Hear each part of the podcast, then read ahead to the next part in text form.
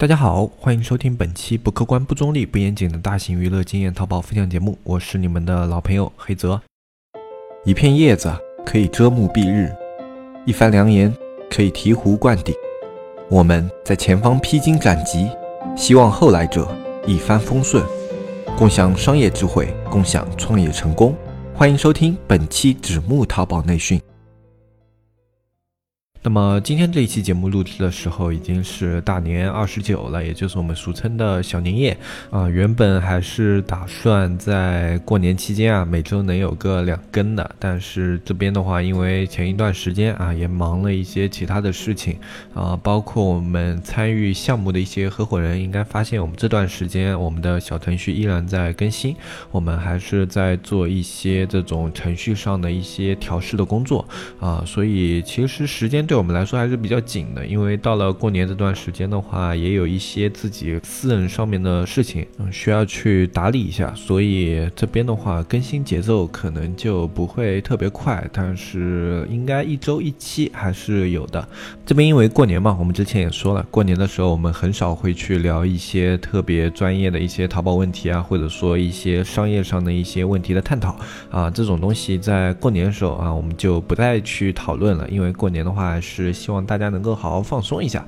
然后这边的话，我是这一期节目准备给大家推荐几部啊我非常喜欢的电影以及几部电视剧。那么如果你在家过年觉得比较无聊啊，或者说你也想要去看一些比较有意思的电视剧，而我推荐的几部你恰巧没有看过的话，那么你可以去考虑看一下这样的一些电影电视。其实我个人还是非常喜欢看电影和看电。是的，不管工作再忙，基本上我每周都会抽时间看一部电影啊，不管是去电影院还是自己去下载的一些老电影啊，不管怎么样，我每周会去看个一部。然后电视剧的话就没有那么勤快了，因为像我一般喜欢追的一些电视剧都是美剧或者英剧，然后他们的更新周期又特别的长啊，所以我基本上就是在过年过节的时候，我会有空的时候去看那么一两部美剧，所以电。电视剧呢，可能看的不是特别的多，啊，以前读书的时候还看的比较多一点。那么这边我去跟大家推荐一些电视剧或者电影的话，我也不会像一些其他的那种就影视栏目一样的，呃，大部分的影视栏目喜欢把整个电视剧或者电影的整体的剧情拿出来，然后做一个简短的一个拼接啊，或者说做一个非常精华的一个提炼。那么这样的话，我觉得这样的一些推荐啊，它就带了一些剧透成分在里面啊，我个人。可能是特别特别讨厌剧透的一个人啊，所以像这样的一些影评类节目啊，我也看的非常的少啊。我是比较喜欢就是啊去了解一下这个电视剧它大概是哪个方向的，然后它的一些核心的点我可以去稍微关注一下。但是具体的剧情上的一些东西呢，我就希望自己能够在看剧的过程中，哎，一点一点跟随着剧情去挖掘。我觉得这样看剧会比较有意思。当然，也有一些我认识的。朋友是特别喜欢剧透型观影的，就是他喜欢先去把结局或者把剧情看得差不多，然后再开始看这一部影片啊。就按照他们自己的说法呢，是不太喜欢这种影片或者故事里面有出乎他们意料的地方啊。他们喜欢对这种剧情的一个把控能力，所以他们特别喜欢先去看剧透，然后再去看电影啊。像那一类的影评呢，也是针对于他们这类人的啊。所以说呢，我这边呢，因为我个人的喜好，所以我在介绍的时候啊，这个电视剧可能就。不会介绍的特别的详细，那么我可能就大概的把这个电视剧它会讲的一个方向啊，还然后它整体的一个轮廓描绘给大家，然后如果大家有兴趣的话，可以自己去看一下啊。然后如果你喜欢剧透的话，你只要搜一下它的名字，你你去看一下它的那个剧情简介，你也可以看到。那这边我在聊的时候，我就不把这些剧情给说出来了。那第一部给大家推荐的一部美剧是《亿万》，嗯，它的剧的。原名是 Billions 啊，就是亿万的意思。然后翻译过来有亿万，也有亿万富翁，也有亿万财富大战之类的啊，很多很多。那么你一般搜亿万的话，都是可以搜到的。然后或者你直接搜它的美剧名字 Billions，呃，都是比较好搜的啊。不过在我们国内有一个问题啊，大家都知道的一个问题就是我们这边看美剧不是特别的方便。那么如果你有兴趣的话，你可以去看一个网站叫人人影视啊，上面关于美剧的东西非常的多。如果你比较喜欢这一类的剧种的话，你可以去一下这个网站啊，你可以看一下，大部分你感兴趣的美剧上面应该都可以搜到。那么包括《Billions》就亿万这一部剧啊，你也可以在上面看到。那亿万这一部剧，它吸引我的地方就是它是一部讲政商较量的一部电视剧。像之前有一部很火的电视剧，我相信大家都看过，叫《纸牌屋》啊。当然，《纸牌屋》这个最后因为男主啊一些突发状况啊，然后现在已经是停载了，也非常的可惜啊。讲道理，《纸牌屋》这部剧我还是比较喜欢的。然后我喜欢《纸牌屋》的原因跟喜欢《亿万》这一部的原因基本上差不多，一个就是因为它剧情里面啊涵盖的一些真实性。当然，戏剧啊，它肯定有夸张的成分在里面，但是这两部剧都是可以看到一定的现实基础的。那不管是啊《纸牌屋》里面对于政治结构的一个描写啊，还是说啊这边这个亿万，它里面有一些就是对金融知识上面的一些描述，都是从我们现实出发的。当然，那个亿万里面有很多的金融知识都算是比较专业了啊。不过美剧有一种我比较喜欢的地方，就是它会引用很多的。专业术语，但是这些术语它并不影响你去观看这部剧啊，它只是用这样的术语来体现。这种剧中的人物的一个专业程度，但是这些术语你懂与不懂啊，你是不会影响到你看这部剧的体验的啊。当然，如果你感兴趣的话，这样的一些词你自己去查一下，也都非常的好理解。嗯，那包括我们自己去做生意的话，然后或者说你对财经有一定的了解的话，那么去那理解这样的剧就会更加的一个简单。那么亿万这部剧的话，它跟纸牌屋啊有不一样的地方呢，就是它是一个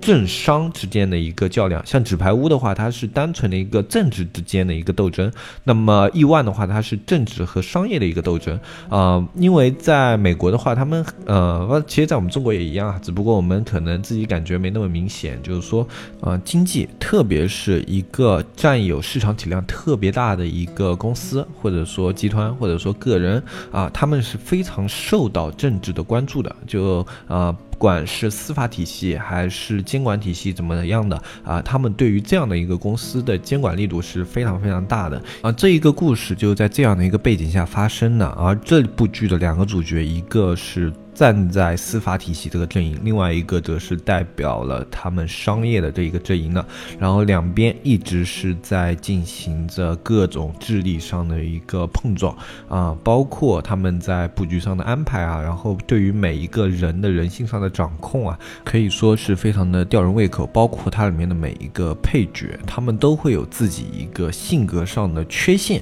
以及他们在能力上的一些闪光点啊，这里面就会让。让人觉得啊特别的真实，因为他们里面这种性格缺陷啊，其实是每一个人他们在性格上的缺陷，在剧中被放大的一个体现啊。他们里面有的这种爱好啊什么，甚至可以说是变态啊，就可能啊会让人觉得有一些重口味这样的一些爱好癖好，或者说不良嗜好。但是正实的一些不良嗜好，其实就是每个人我们在生活中一些很小的一些不良癖好的放大的体现。那他在剧中是为了一个艺术效果，把它变得特别的有张力。那么我们在生活中，其实很多小的癖好，你自己去对应的话，你就会发现，哎，其实跟他们是一样的。这种小癖好可能就是用来发泄你在心理上某一块的压力啊，或者说你在啊某一种习惯下啊而形成了这样的一种癖好啊，这样的剧就会特别的有意思，它会让人有一种很奇妙的代入感。可能这个人他在整体的一个性格上，或者说形象上，跟你。本人大相径庭，但是在某一些细节的方面，一些很细小的习惯方面，你会觉得这个人好像跟自己在某些方面会有一些相像。啊，包括剧中这些人物，他们在发言的时候，有很多时候你会觉得这样的话，就像你自己有时候在吐槽一些东西的时候，你也会这样子去思考，这样子去考虑啊。那么这种剧的话，就会让人觉得非常的奇妙。然后，当然它的剧情啊，然后包括角色刻画，这个演员的演技各方面都是非常紧凑的，呃，可以说是在我去年看过的剧里面能够算上是前三的吧。呃，前三的剧有《美国犯罪故事》，然后《西部世界》，然后还有就是《亿万》。呃，当然去年看的剧也比较少啊。那么这边的话，《亿万》还是我看的这几部剧里面特别推荐大家去看的，因为跟我们这种经商的人啊，可能会有一些共鸣在里面。呃，不一定说啊，我们的格局一定跟他这样大啊，或者说我们所处身处的环境一定像他这样的一个啊，是在一个大漩涡的中心。嗯，但是是我们很多在经商的时候，一些理念、一些看法，然后一些性格上的执着点，可能是可以跟你产生共鸣的啊。反正至少我在看剧的时候，会时不时的就有一些共鸣。而且最奇妙的就是两个主角虽然是对立面，但是他们性格里面有很多的点都是可以让人产生同样的共鸣的。那我在这里就不多说，如果大家感兴趣的话，可以自己去看一下这部剧，叫《亿万》啊。美剧嘛，就是一集时间特别长，但是一季的集数会比较少。它的第一季已经完结了，然后整体一季下来，我觉得它整体剧情没有什么硬伤啊，包括最后剧末的一个伏笔，也是像以往一些表现非常好的一些美剧啊，伏笔埋的非常的好啊，所以这部剧我觉得大家是可以值得一。看的，那么第二部给大家推荐的一部剧呢，是一部老剧啊，叫《绝命毒师》啊，相信有非常多的听众朋友们应该是看过这部剧的，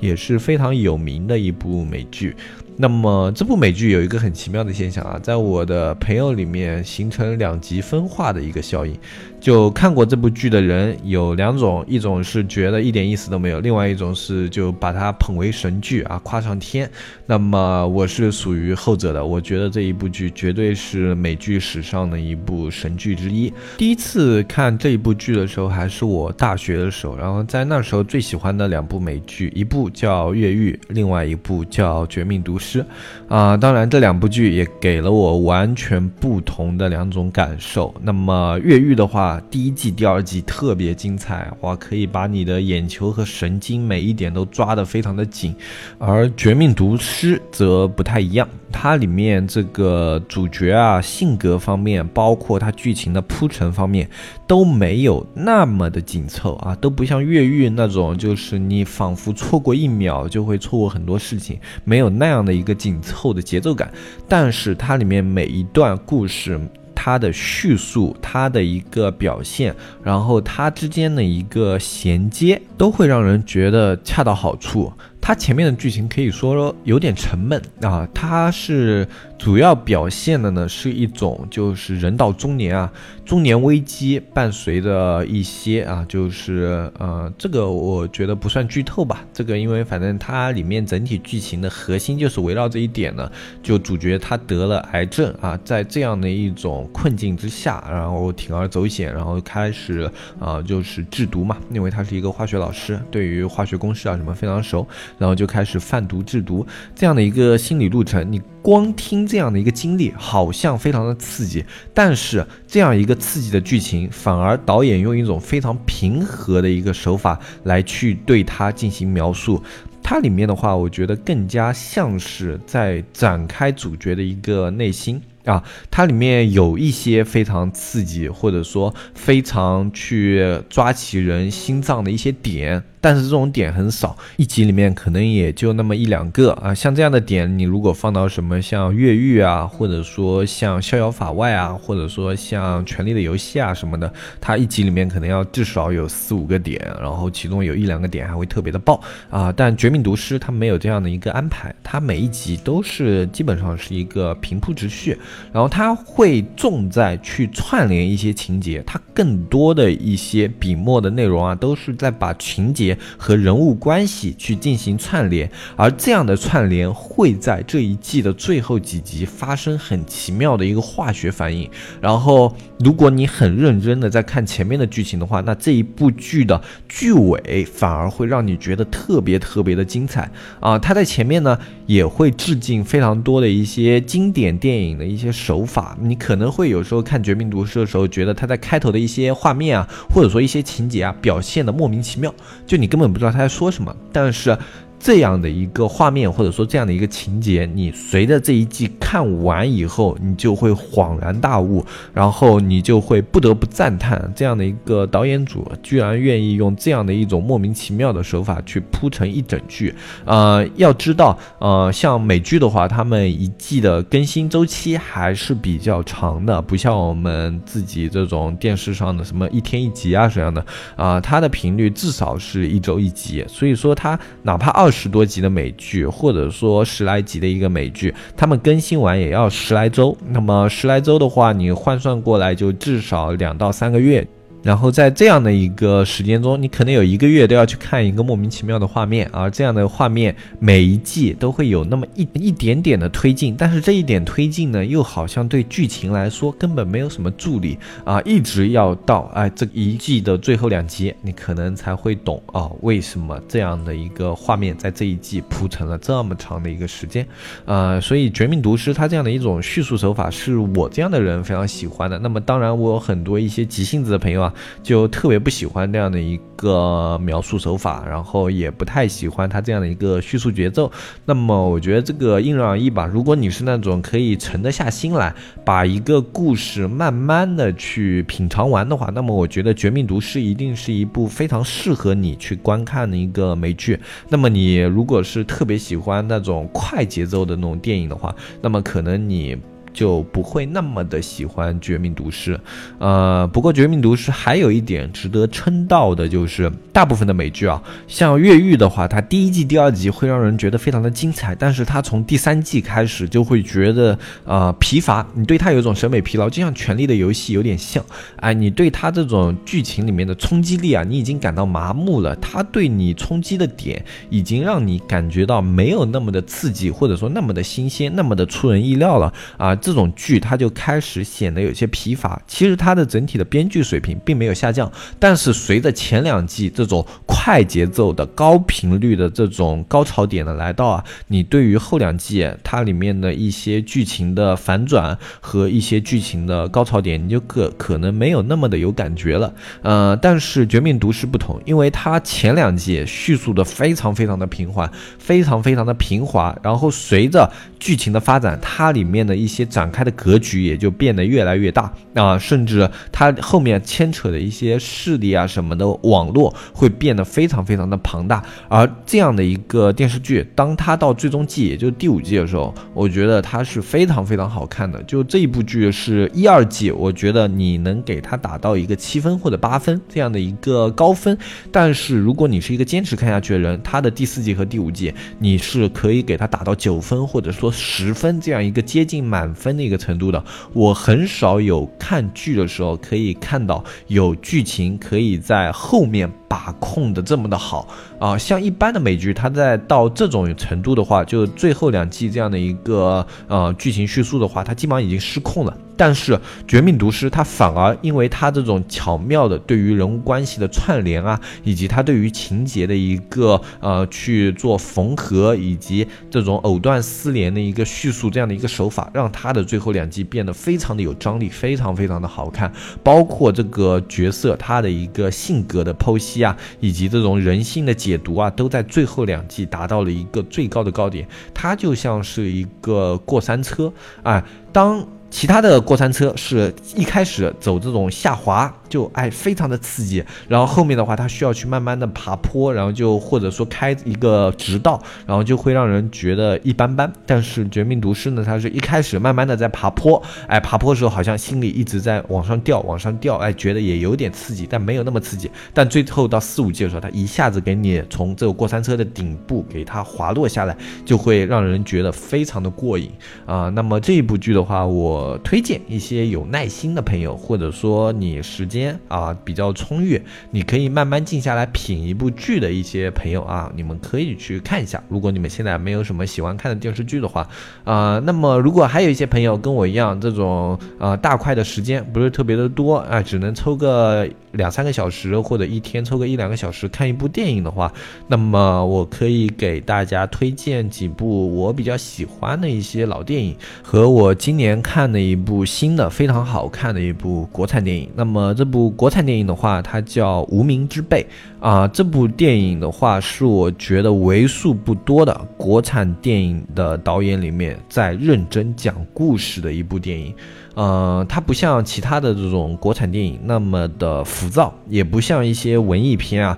去故作深沉啊。它这个就是很清晰的给我讲出了一个故事，而且这个故事的节奏以及对人物的把控都非常非常的好。而且我很喜欢这部导演，他就是这部电影里面描描述了很多的一些小人物啊，一些嗯，你在平时生活中哎。听到了以后可能会觉得哎眉头一皱的人物，比如说像按摩小姐啊啊，或者说像高位截瘫这样的一些病人啊啊，就半身不遂，生活无法自理，然后包括一个这种中年失忆的一个大叔啊，就各种各样的形象啊，你在平时的生活中可能是会有一些反感或者说不太待见的这样的一些角色，这里面整部电影都会给他们最后的一些尊严啊，他。仍然在电影里面是个小人物，但是你通过这个导演的叙述啊，以及他去讲故事的一个能力，你会发现每一个角色都是值得你去有一丝丝的理解的。你不一定是同情，不一定是关怀，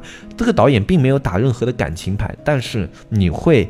对他有一定的理解，你会知道这样的角色有他的一个不容易的一个地方，这是我觉得非常难得的一部电影。国产电影里面的话，之前有一部叫《我不是药神》，呃，它的结尾的话，我觉得还是有一些过于政治正确了。但是《无名之辈》这一部电影，不管是它的叙述、它的整体的一个节奏把控，还是它的一个结尾的一种啊想象空间，我觉得都是一部特别值得人去看一下的一部电影。那也是我去年可以看过最好的一部国产电影啊，不吹不黑啊。当然，因为它当时的一个口碑效应啊，这部电影在当时应该是非常的火，在上映的时候甚至压过了蜘蛛侠的平行世界和一些同档期非常火的一些电影。嗯，我觉得他的一个剧情的陈述能力当得起这样的一个票房。那除了这一部电影之外的话，我还给大家推荐几部老电影啊。这几部老电影都是我非常喜欢，也是影史上非常著名的几部电影啊。因为我今年闲得无聊，又把这几部电影给看了一遍啊。我在比较没事干的时候，就会把一些特别电经典的一些电影啊给看一下。一部是我已经看了不下四遍的电影《机长萨利》啊，《机长萨利》这部电影，我觉得。在无聊的时候啊，就比如说这一季没有什么好电影的时候，我宁可看三遍《机长萨利》，我也不愿意去看有一些特别无聊的电影。嗯，这真的是一部非常好的电影，它在我的观影次数里面应该仅次于呃《肖申克的救赎》以及《蝙蝠侠的黑暗骑士》。那还有几部我会特别喜欢看的一些老电影，一个是这个杀手不太冷啊，那这个真的是非常非常著名的一部电影了啊，只要是对于电影有一定程度热爱的话，我相信这一部电影肯定是看过的。那么也有一些就是我们这种平时生活比较忙的，可能错过了一些比较经典的电影。那么如果你听过这部电影，而且对它有兴趣的话，那么我觉得这个杀手不太冷是一部值得一补的电影。然后还有的话就是放牛班的春天啊，我。特别喜欢《放牛班的春天》这种慢悠悠的讲故事的这种电影，啊，可能跟我个人这种慢悠悠的性格也有关系啊。这种呃，慢慢的去讲一个完整故事的电影，反而会让我觉得。更加的耐看啊，就包括我在无聊的时候啊，除了去看《机长萨利》，我也会去看一下《放牛班的春天》。嗯，它里面的话，我觉得它讲述的是一个理解的力量。呃，对于《放牛班的春天》的话，有很多人都有不同的自己的理解嘛。那么我对于这部电影的理解就是，理解是一种非常伟大的力量啊。电影里面有两种去管理的手段，一种叫反应啊，就是说。当这个人做了什么事情以后，以及时的用一种啊去应对他的状态，去把这件事情给遏制掉啊，这是一种方法。另外一种就是理解，我去理解你，然后我从你的角度去出发，然后去用你的视角去看这件事情，然后用一种给你保留最后的尊严的方法去惩罚你。我并不是说，哎，我理解你，我就不动你。你如果做错的事，我依旧要惩罚你，但是是一种站在你的视角可以理解的一种方法去给给你做一些惩罚。所以我觉得这部电影最后透露出的还是一种理解的力量啊！我个人是对于这部电影最大的感触就在这一点啊！当然，《放牛班的春天》也是一部非常经典的电影啊，很多人都对它有很多的解读。那么大家也可以自己去看一下，相信你也会有自己的一些理解。那么今天的话，跟大家的一个新年闲聊就聊到这里。如果你对我推荐的一些电影感兴趣的话，或者说你看了以后比较有感触的话，也可以在我们这个节目下方留言。过年的时候，我也会。呃在下面找时间跟大家去抽空做一个回复。那么今天这一期节目的话，就跟大家说到这里。我是黑泽，我们下期再见，拜拜拜拜拜。